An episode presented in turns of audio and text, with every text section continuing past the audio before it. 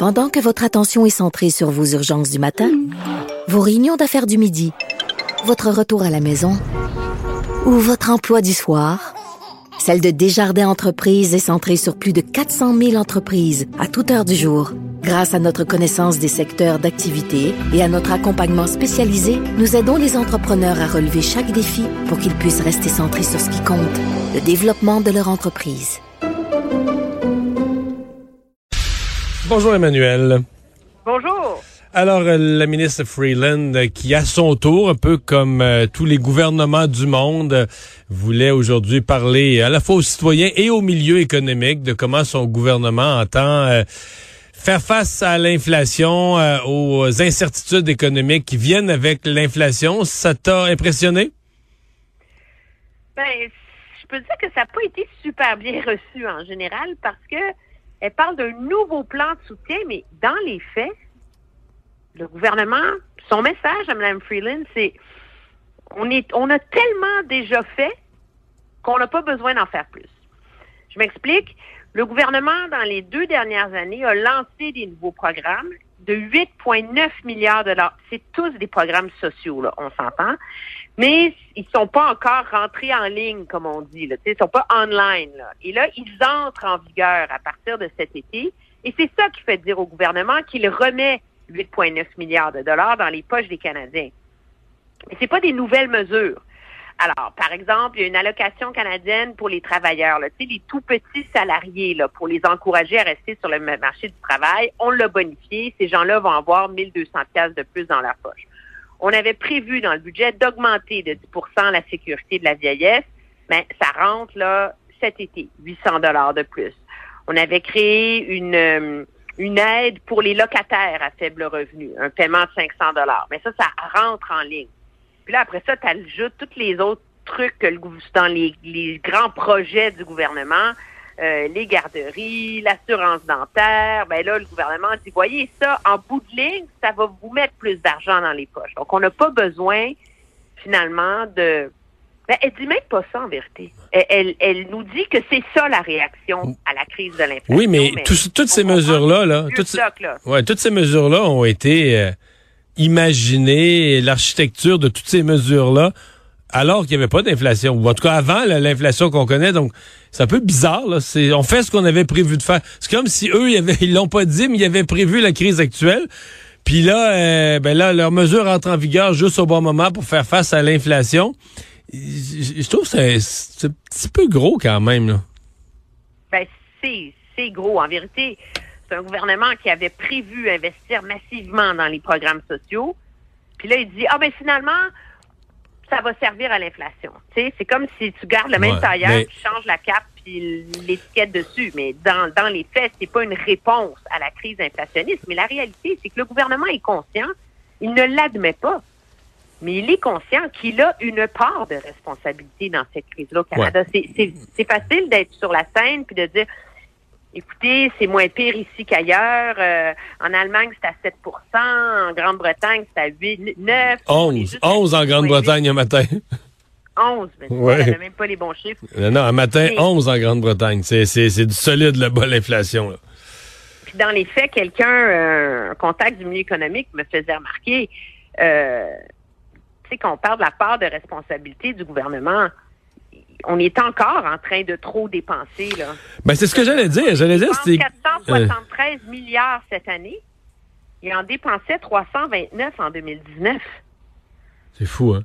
Non, mais c'est ça. Mais là, aujourd'hui, en rajoutant, quelque part, en rajoutant 8-9 milliards de programmes sociaux, je conçois bien que pour les personnes les plus démunies, ça les outille pour faire face aux, prix augmentés, là, à, la pompe, à la caisse, à l'épicerie. Je, conçois bien ça. Mais il reste qu'en macroéconomie, là, dans l'économie dans son ensemble, tu pompes encore des milliards de plus de fonds publics dans une économie qu'on essaie de calmer et où les gouvernements ont contribué en, injectant tellement de fonds publics, les gouvernements ont contribué à l'inflation.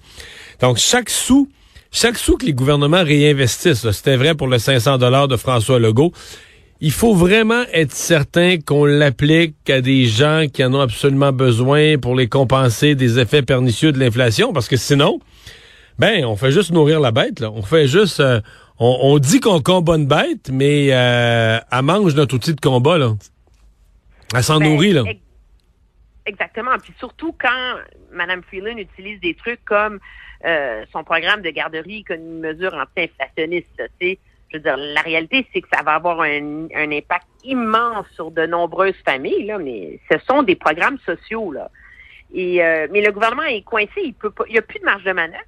Donc, les mesures que mettent en place des pays comme euh, l'Allemagne, la France, l'Italie, la Grande-Bretagne, de dire on va baisser les taxes à la pompe, on va donner, tu on va, on va renoncer à une partie de l'argent qu'on engrange comme gouvernement grâce à l'inflation. Mais le gouvernement Trudeau peut même pas faire ça. Parce qu'il y a déjà trop d'argent dans l'économie. Il y a déjà trop d'investissements du gouvernement dans l'économie, puis il y a déjà plus de marge de manœuvre. Alors, il est un peu, il est un peu coincé. Puis la réalité, c'est que c'est sur les épaules de la Banque du Canada de, passer la mop puis d'essayer d'espérer réussir à régler le problème. Ce qui me mystifie un peu, c'est l'espèce de parce que aujourd'hui, Madame euh, Freeland a annoncé tout ça dans le cadre d'une allocution à Toronto, à Bay Street. elle, elle dit que c'est un nouveau plan. Oui, mais ce que je veux dire, c'est elle aurait dû annoncer ça dans un organisme communautaire euh, à Saint-Henri, là. Je veux dire, c'est un plan entièrement, c'est entièrement social. Il n'y a pas de stratégie économique, il n'y a pas de vision de la productivité, de la, de la, du renforcement économique du Canada, etc. Donc, je vois pas ce que ça fait à Bay Street. C'est un plan de programmes sociaux, point. Puis, euh, je, veux veux pas dire qu'il n'y a pas parmi les gens d'affaires ou les gens de Bay Street des gens qui ont une sensibilité sociale. Il y en a peut-être, mais il me semble que c'est pas le bon message à la bonne clientèle, pas du tout. Là. Ben, le message, il y avait un message plus large là que juste l'inflation dans son dans son discours là. Mais en vérité, c'est parce que c'est comme un gouvernement qui je pense qu'elle est distraite comme ministre. Ah oui? C'est comme si tout d'un coup, on dit qu'on fait un, un discours sur l'inflation, fait que là, tout ce que le gouvernement a fait depuis deux ans, on le met dans le panier de l'inflation. Donc, on dit que la pénurie de travailleurs, c'est que ça contribue à l'inflation, mais là, on dit, regardez, on a augmenté l'immigration, on met de l'argent pour la formation ah des compétences, on met de l'argent dans les garderies, on met de l'argent dans le logement. Ça, c'est pour lutter contre l'inflation.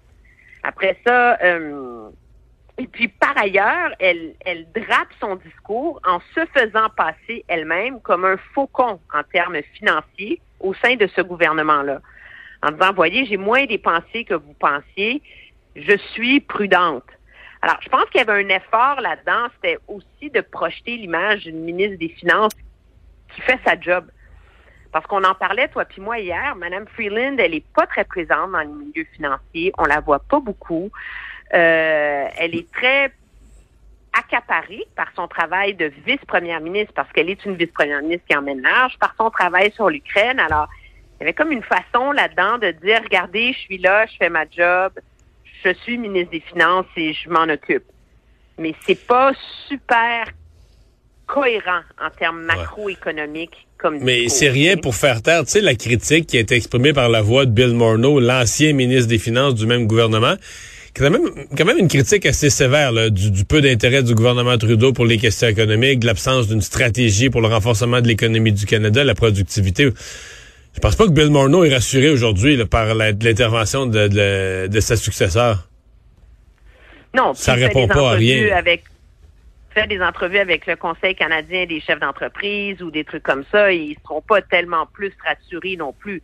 Si un gouvernement qui essaie de draper dans mettre une boucle avec une étiquette réaction à la crise, sa stratégie qui est d'être un gouvernement ultra interventionniste, ultra axé sur les mesures sociales et peu intéressé par les euh, par faire la job plus difficile, qui est d'assainir l'économie canadienne, nourrir sa productivité euh, et, et, tout ça. Là.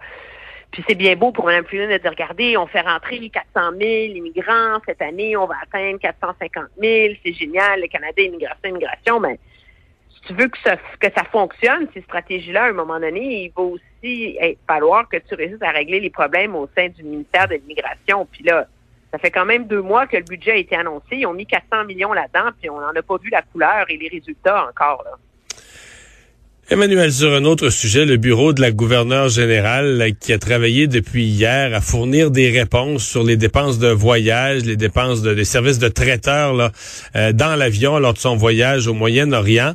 Euh, on a eu quoi, euh, via la Défense nationale, des débuts de réponse aujourd'hui?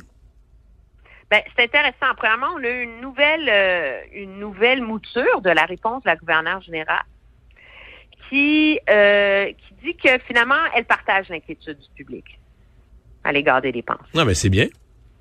Ça, c'était à midi 39. Nous ne sommes pas seuls. Et qu'elle avait demandé des éclaircissements de la part des ministères responsables. Puis là, le silence, c'est pas juste le ministère de la Défense, c'est aussi le ministère de l'Affaires mondiale. Et là, la Défense nationale a répondu, puis a dit que le chiffre de 93 000 est, erroné parce qu'on a vraiment fait la comptabilité, puis finalement, c'est juste 80 000 puis qu'il faut compter là-dedans qu'il fallait nourrir euh, le personnel de bord. Alors que finalement, c'est pas 600 pièces par personne, mais c'est 290 par personne. Mais dans les faits, ça résout pas le problème de pourquoi ça a coûté le double du prix pour la gouverneure générale que pour le premier ministre, parce qu'on s'entend, c'est pas le premier ministre non plus qui fait voler l'avion puis qui fait le service sur l'avion, là. Donc, il y avait aussi du personnel sur ce voyage-là. Puis c'est le signal est le même. Puis pour ajouter l'insulte à l'injure, il y a eu plein de questions là-dessus, à la pire des questions. Et euh, Mélanie Joly s'est levée en sommant les conservateurs de laisser tomber leur faux outrage parce qu'en 2013, sur un vol vers l'Afrique du Sud, il y aurait eu 348 bouteilles de vin sur le vol du premier ministre. OK. Ouais, ça explique tout. Sur un vol de Stephen Harper, mais lui, il n'en a pas pris, par exemple. C'était pour les autres. Oui, bon, c'est pas, il y avait. Moi, je peux te dire, 2013, si ma mémoire est bonne, c'est la mort de Nelson Mandela quand l'avion était jam-pack, là. Aussi, il va y avoir 300 personnes sur le vol, là. Oh, ouais. Mais là, on parle toujours, quand on parle des bouteilles de vin dans l'avion, ce que je réalise, c'est qu'on parle pas des bouteilles, on parle pas d'une bouteille euh, de 750 millilitres, là. On parle de la petite bouteille en plastique euh, qui qu'on peut cacher dans la paume de la main, là. Ben, ça dépend. Moi, quand j'étais, quand j'ai pris des vols avec le premier ministre, il nous servait à partir d'une vraie bouteille, là. OK, mais si tu regardes ce matin dans le On National... n'avait pas la en plastique comme sur les vols d'Air Canada. Non, mais si tu regardes ce matin dans le National Post, tu y vas par les montants d'argent, si tu calcules un peu, je veux dire, soit qu'ils boivent du vin de dépanneur à 10 piastres, soit que c'est des petites bouteilles, mais ça se peut pas, les chiffres arrivent pas pour des grosses bouteilles, là. Fait que, alors enfin, alors le gouvernement finalement ne se sent pas le besoin d'offrir euh, des explications précises sur la différence de prix pour la gouverneure générale. Le calcul, c'est qu'on est le 16 juin, demain c'est vendredi. Tout le monde s'en aller à la maison, puis les Canadiens n'en parleront plus rendus à la On va, on va oublier ça, durant, on va oublier ça durant l'été, puis l'automne prochain, on pensera plus à ça. Hey, merci Emmanuel. Exactement. Très bien. Bye bye.